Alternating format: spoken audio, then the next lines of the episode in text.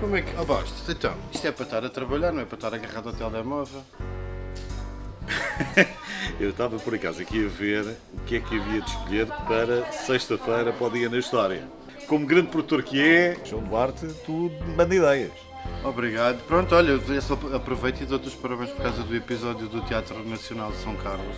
Gostei muito e fiquei a conhecer um monte de coisas, o teatro que se chamava Teatro Italiano. Eu não sei se tens tempo depois para, para o resto das coisas, que se calhar os convidados da música.pt já são capazes de estar um bocadinho de, de cabelos brancos, não sei se ainda vais ter tempo para dar mais sugestões para o dia na história, mas pronto. Mas está descansado que isto que não seja só telefone, meu bem. Eu pego de inspiração do telefone e do rádio, e vou lá fora apanhar um bocadinho de ar e a gente resolve o problema na boa. Esse é nosso. Se queres um para ti, Carlos, vai ao site da Vorten.pt e compra.